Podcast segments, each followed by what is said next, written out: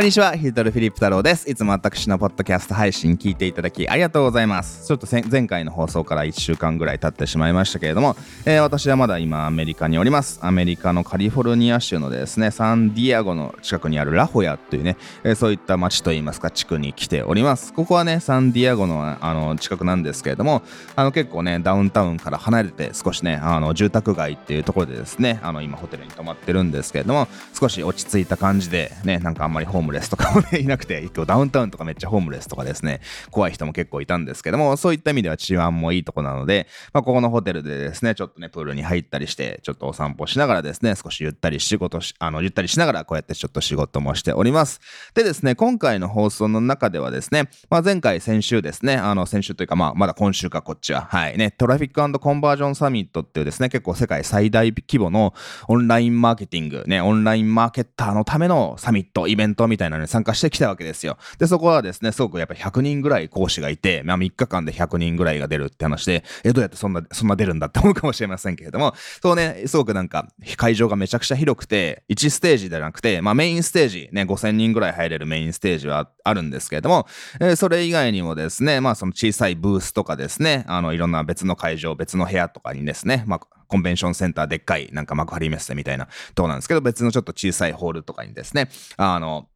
でも同時にセッション公演が行われてるので、なんか7ステージぐらいあるのかな。なので全ての公演を見るのは全然、えー、不可能なんですけれども、えー、その中でですね、まあ僕もね、あの、いくつか公演を見てすごく参考になるところがありましたので、ね、今日はね、それ、その中からですね、えー、僕がすごくね、あの、大切に思ったと言いますか、その僕がこれからやっていきたいっていうね、え、ところをすごく大切なポイントをですね、あの、これを聞いていただいてるあなたにシェアしたいなっていうふうに思いますので、えー、ぜひですね、まあ今年の後半、そして来年以降ももウェブ集客で結果を出していきたい方はですね、ぜひ海外のマーケッターさんはね、こんなことを言ってるんだよってね、参考にしてほしいなというふうに思います。で、ね、あの、すごく一番大切なことは何かと。ね、これね、あの、このトラフィックコンバージョンを主催してるですね、あの、デジタルマーケッターっていう会社があって、ね、まあ、実際にこのセミナーがね、今、その会社で運営されてるかちょっとわかんないんですけれども、まあ、別会社になってるとは思うんですけども、まあ、もともとデジタルマーケッター .com っていうね、あの、あの、サイトがあって、まあ、僕もさ、ここの数年ね、そこの会員になってずっとお金払ってるんですよ。で、まあ、それが、ウェブ集客とか、ウェブのね、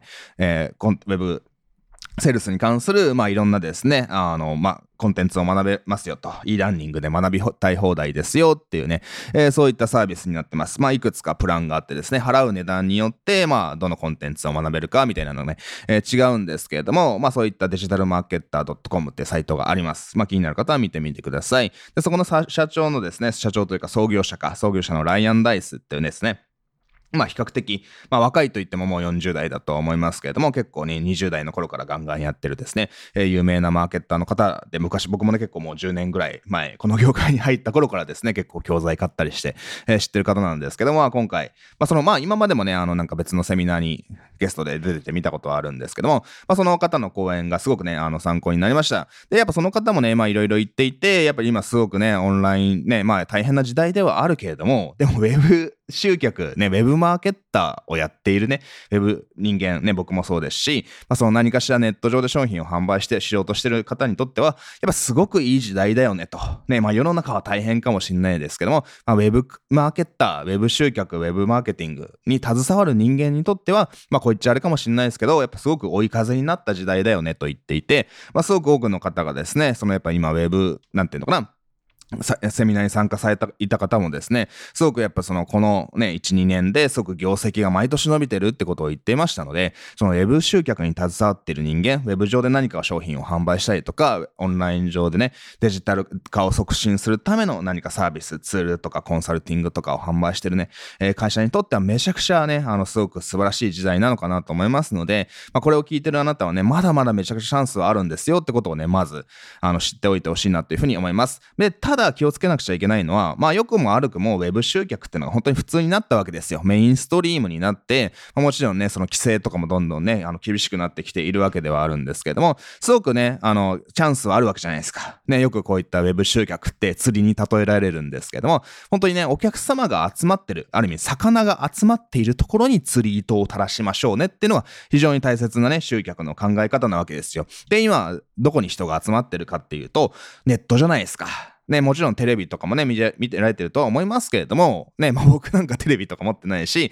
ね、毎日人がネット上でスマホが一番多いですよね。タブレットとかパソコンもあると思いますけども、一番でっかいのはスマホだと思います。スマホで、ね、ソーシャルメディアであったり、YouTube であったり、ね、ネット上でね、あのブラウザ立ち上げて、情報を検索したりとか、動画を見たりとかね、あの、するわけじゃないですか。なので、そこにツリートを垂らすんですよと。ね、僕も広告をね、Facebook と Google にね、毎月数百万円ぐらいですけれども、も一応かけていて、まあそこから本当にありがたいことにね、毎月、毎日安定してお客様がね、集まってきて僕のビジネスもね、日々拡大しているわけです。だからすごくね、あの、そういったね、人々が集まっているところっていうのは今 Web で、その Web っていうのはそのテレビとかですね、ラジオとか、まあそういったね、いわゆる既存のね、マスメディアの媒体よりも、まあすごく簡単にね、ウェブ上だけで広告出せるわけじゃないですか。ね、そのネット上で、えー、こんな動画とかこんなね、あの画像とかをね、出してこんなリンク貼りますっていう形で、本当にすぐね、出そうと思えばすぐに出せてしまうっていう形でですね、特にね、あの中小企業とか個人、僕らみたいなね、中小企業、個人ね、あの事業主にとってはすごくいいわけじゃないですか。っていう形でですね、めちゃくちゃチャンスはあるわけですよ。ただ、やっぱそれがね、あの、本当に一般的になってきてしまってるので、さっき今言ったように規制が強くなってきてるとか、その多くの方がですね、あの、同じようなことをやっていて、なんか差別化がしにくくなったりとかですね、そのやっぱり、まあ、もしくは、まあ、行動していればいいんですけども、まだまだなんかウェブ集客できていないっていうと、そのやっぱりウェブ集客ね、ウェブ上のマーケティングセールスしっかり行われてる会社にすごくね、あの、先に行かれてしまうみたいなところもありますので、そのやっぱ良くも悪くもウェブ集客が当たり前だった。ね、今まではね、ウェブ集客やってる人たちはなんかすごくね、最先端でね、あのなんか、なんかわけわかんない難しいことをやってる一部の人だみたいなそういったね、あのところもあったかもしれませんけれども、まあウェブ集客っていうのは本当に当たり前になってきてしまいましたので、まあそれはすごくいいことでもあるんですけれども、そこをしっかりね、やって時代の流れもね、めちゃくちゃ速くなっていますので、やっぱそこにね、どんどん追いついていく覚悟がないとなかなか厳しいのかなっていうね、あのそういった時代になってるってことをね、ぜひちょっと覚えておいてほしいなと思います。ね、やっぱその本当にね、やっぱりいろんなツールとかですね、広告とかね、の媒体とかの規制とかですね、えー、そういったね、ものも、やっぱすごくね、あの、進んでいますので、僕もやっぱりどんどん日々勉強してますけれども、やっぱそこにね、どんどん追いついていかないと、ウェブ上でですね、あの、まあ僕もね、できるだけこういった情報発信で分かりやすくそういったね、新しいノウハウとね、あの、お伝え分かりやすく解説できればと思いますけれども、やっぱそれを勉強していく、時代に追いついていくっていうね、そういった覚悟がないとなかなか厳しいね、あの時代になってるのかなっていうね、あのふうには思います。で、やっぱそれを踏まえた上でですね、そのじゃあ実際に Web 集客やっていきましょうねと、Web マーケティング、オンラインデジタルマーケティング、すごくチャンスがあるよってことはね、まあお分かりいただけてるんじゃないかなっていうふうに思いますけれども、じゃあそれを踏まえて実際何をやっていこうかなという時に、やっぱ市場がすごくね、あの僕のクライアントさんとか僕自身も踏まえて、やっぱすごくつまつくポイントがあると思います。で、それが何かっていうと、まあ、選択肢が多すぎる。で。やるべきことがなんかね、多すぎて、どれをやればいいのかわからないっていうところで、やっぱすごくつまずいてしまう、悩んでしまう方が多いんじゃないかなっていうふうに思うわけですよ。で、昔は、僕がこの業界に入って10年以上前とかは、まあ、Facebook とかも、まあ、日本でようやくね、2010年ぐらいからようやくですね、あの、ちょっと、一般的に、徐々に一般的になってきてっていうね、えー、ところで、まあ、ようやく Facebook とかソーシャルメディアが少しずつね、使われるようになってきた、ビジネスでも使われるようになってきたって時代ではあったんですけど、それ以前っていうのは本当にメール、しかなかったわけじゃないですか。ね、今でもメールってのはすごく大切なわけなんですけれども、まあメールと広告と、みたいな、Google の広告と、みたいな感じで、すごくやっぱそのお客様にアプローチできる、ね、その手段が少なかったわけですよ。動画とかもまだまだ YouTube とかもね、一般、今一般的だったというか、ね、その僕らみたいな個人がね、あのなんか自分のコンテンツとかビジネスに関するコンテンツをね、アップして、で、そのね、メールで送ってみたいなことはしていなかった。まあ、その文章、まあせ、せいぜい音声ぐらいだったのかなっていう形で、すごくね、あの、コミュニケーションできるやり方が少なかったわけですよ。動画の視聴環境とかもですね、全然動画なんてネットで見れねえよみたいなね、ネットが遅い方も多かったんじゃないかなっていうふうに思うんですけれども、まあネットも早くなってね、みんなスマホを持ってどこからでも簡単にね、あの、動画とかいろんなコンテンツを見たりですね、ライブ配信をしたりとか、ね、ショートムービーがあったりとか、LINE があったり、メールがあったりね、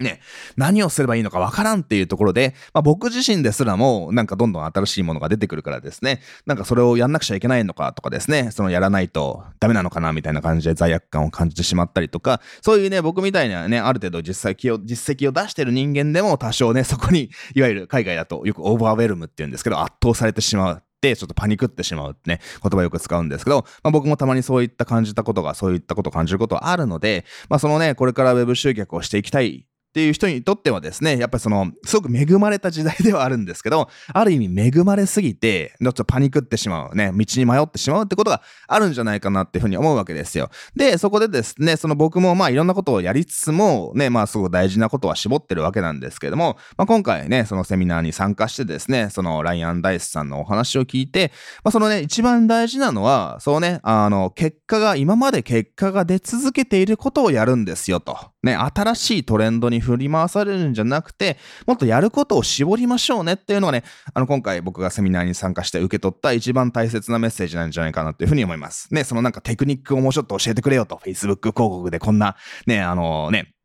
テクニックをこんな、文章とこんなクリエイティブを使ったらこんな結果が出るよとかですね、こんな配信設定がいいよみたいな、まあ、そういったですね、ノウハウを知りたい方も多いと思いますので、まあそれはまたですね、僕もこのセミナーね、あの、録画とかも買ってありますんで、まあちょっとそれ見ながらですね、実践して、ちょっとノウハウをお届けしていきたいなとは思いますけれども、まあこのね、ポッドキャストでね、そんなノウハウを伝えるってよりか、僕はすごくね、あの、やっぱり皆さん、これを聞いてるあなたのですね、あの、やっぱ思考をクリアにする、して行動してもらうってことにすごくフォーカスをしたいと思ってってます。ね、僕のね、お金を払っていただいているクライアント様にもそれは同じなわけですよ。ね、そのやっぱりいろんなね、選択肢はあるんだけども、まずはこれをやればいいっていうところで、ね、なんかその迷ってしまうんじゃなくて、明確にね、日々やるべきことを明確にして、一歩一歩できることをね、行っていって、コツコツね、進んでいってほしいなという思いで、こういったね、あの情報発信もね、あの、させていただいております。だから、その大切なことはですね、そのやっぱ優先順位をその絞るってことだと思うんですよ。ね、優先順位というか、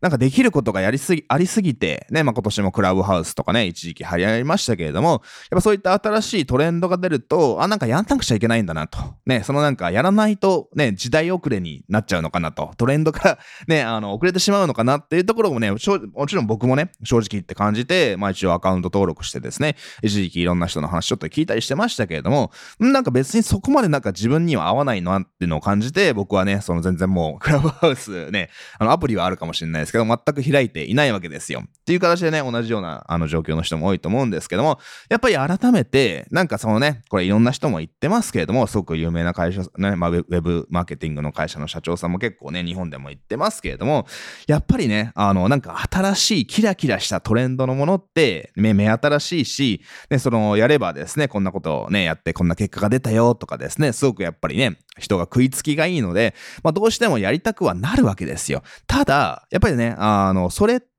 ね、あの、やっぱ、なんていうのかな、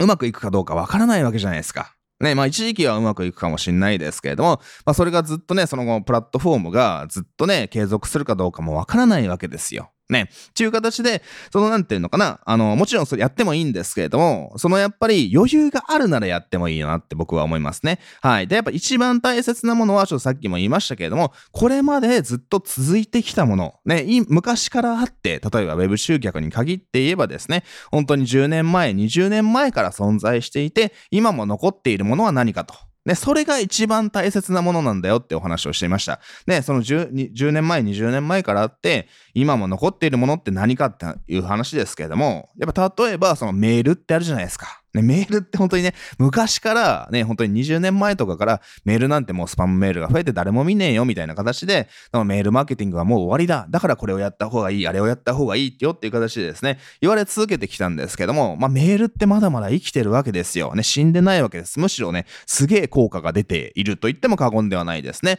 やっぱそのね、常に言ってますけど、いろんな会社がね、今でもメールマーケティングやってますし、僕なんかもね、自分のリスト、メールま、アドレスリストにメールを送ることで一番売り上げにつながりますし、ね、あの、これ本当に嘘じゃないですかね。メールを送れば、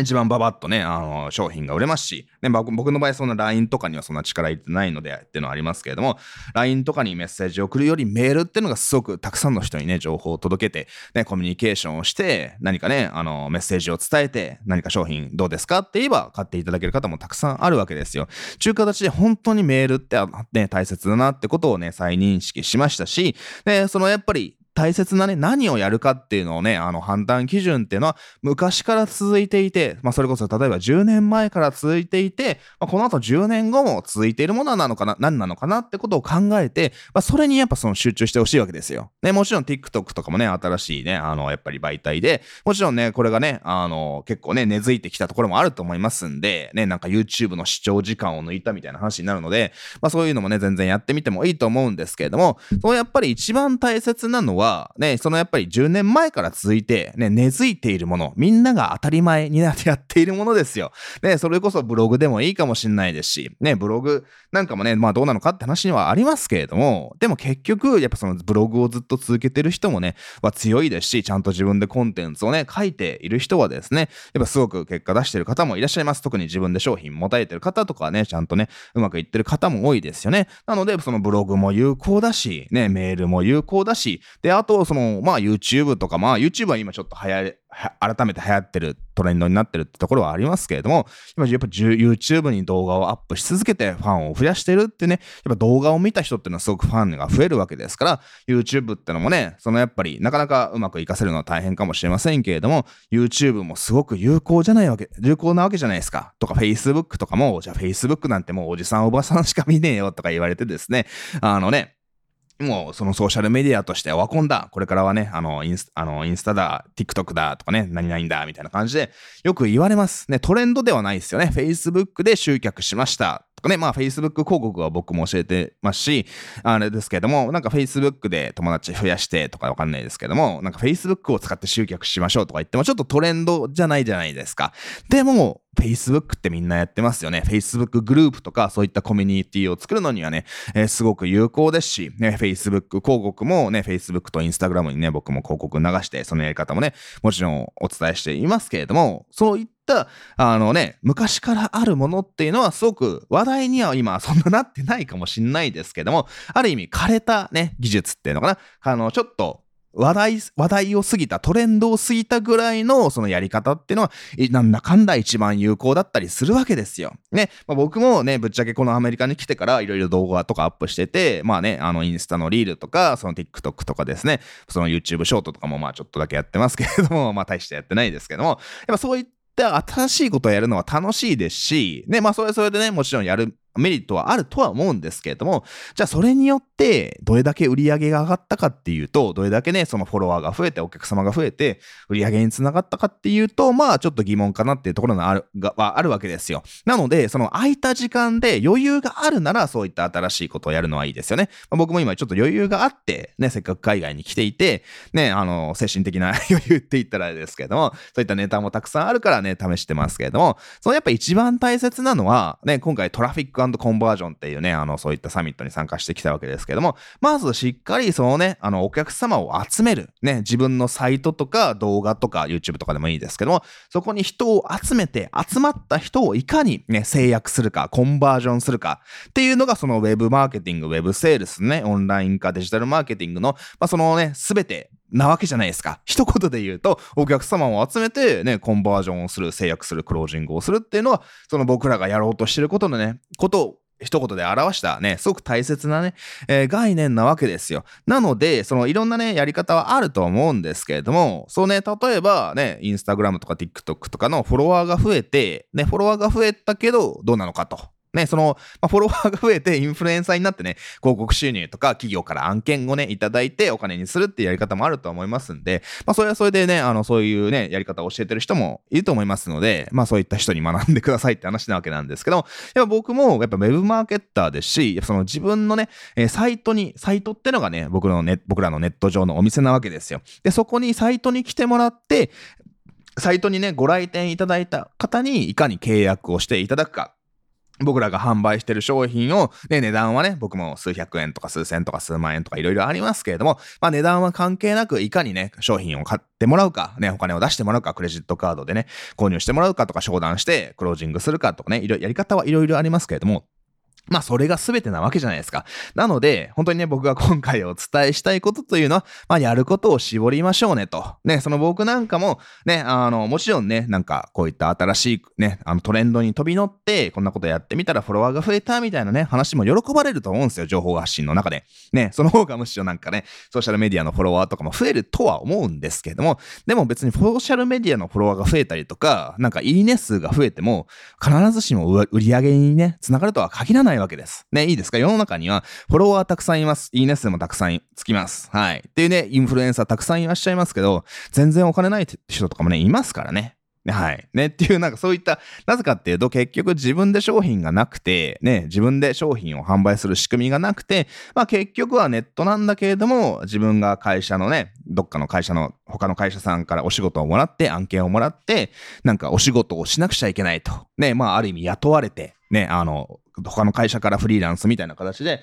えー、雇われて、そのね、あのー、働かないとお金が生み出されない、収入が得られないってね、えー、ね、働き方をしてる人が多いわけじゃないですか。そこにちょっと騙されないでほしいなと思いますね。インフルエンサー的にすごくフォロワーが多い人とかにね、憧れるのはわかるんですけど、結局どの、そういった人がどのぐらい稼いでるのかなっていうのをね、ちょっと考えてみてほしいなと思いますね。稼げてる人はいるので、まあそういった人に学ぶのはいいと思いますけれども、ね、あの、僕も含めてですけれども、そのネット上で、そのやっぱり一番ね、大切な、そのウェブマーケティングであったりですね、ウェブ集客、あのね、そういった、そのちゃんと仕組みを持って、特に広告を使って、ね、常にね、自動的にお客様を集めてるようなうまくいってる仕組みがある方っていうのはですね、まあ、僕も Facebook 広告やってますし、メルマガやってますし、まあ最近はね、Google 広告、YouTube 広告とかもやってますし、で、まあそれって、じゃあみんなめっちゃやりたいっていうかっていうと、まあ、そんなキラキラはしてないじゃないですか。ね、そのね、ショートム今だったらショートムービーのトレンドがあると思うんですけども、えー、そういったものをやった方がすげえみたいな感じで、ね、あの、ファンは集まるというか、すごいことやってんなと目立つと思うんですよ。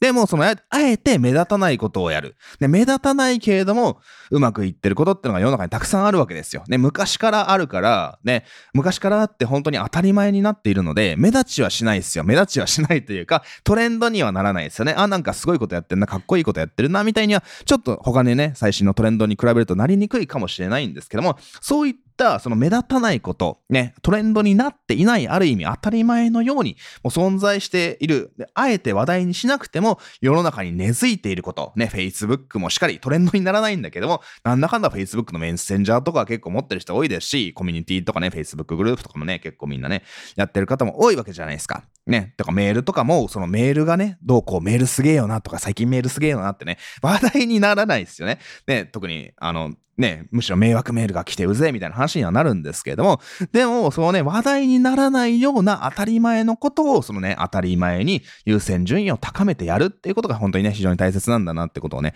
僕も改めて再認識しましたので、ね、本当にお伝えしたいことは、そのね、ある意味本当に10年以上前から、ね、10年前でもいいですけど、昔から続いていて、まあこれからも続くであろうことに集中しなさいよと。ね、変わるものではなくて、新しいもの、最新のもの、ね、キラキラしたトレンドではなくくて、昔からある変わらないものに集中しましょうねっていうのはね、僕が学んだ一番大切なメッセージだと、えー、僕はね、信じておりますので、僕もね、そのなんか下手にいろんなことをやりすぎずに、ね、その自分がやることをね、優先順位をつけて、まあ本当にね、あのメールを使って、ね、お客様をね、その自分のランディングページに登録してもらって、ステップメールとかを使ってですね、何か商品を販売する。まあそのためにその広告を使って、ね、あの、お客様を集めていけばいいんだよってね、その基本からね、外れちゃいけないなってことを思いましたので、まあ、その細かいところをね、そのやっぱ改善していくとかね、その広告とかステップメールとかね、そのサイトとかをね、あの微調整していく、改善していくっていうのはね、常にやんな、やっていかなくちゃいけないので、やっぱそれをやらずに、なんかね、ソーシャルメディアばっかりやるっていうのもね、やっぱりその違うと僕は思っておりますので、えー、ぜひね、ちょっと今回のお話を聞いて、ね、もしあなたがね、これからね、あの2021年のね、終わり、もしかして来年に向けて、どんなことをやっていけばいいのかなというふうにね、ちょっと悩んでいる方はですね、ぜひ参考にしていただいて、やるべきことを絞って、ね、そのキラキラしたトレンドをやることが全てじゃないんだよと。むしろそういったことをやってると危険ですので、そのトレンドになっていないようなメールを集めて、ね、そのね、メールを送って、商品をね、販売する、広告を使ってお客様を集めるっていうことがね、すごく大切なことなんだよってことをね、ぜひ頭に入れておいてください。えー、それではね、またね、このトラフィックコンバージョンで学んだ内容であったりね、また別のセミナーでね、あのね、ちょっと学んだこととか、アメリカにいて、ね、いろいろね、刺激になったこととかをね、このポッドキャストでね、次回もまた配信していきたいと思いますので、また次回もね、アメメリカからの配信になると思いますのでまた来週楽しみにしておいてください。それではまたね次回の放送でお会いしましょう。またねバイバイ。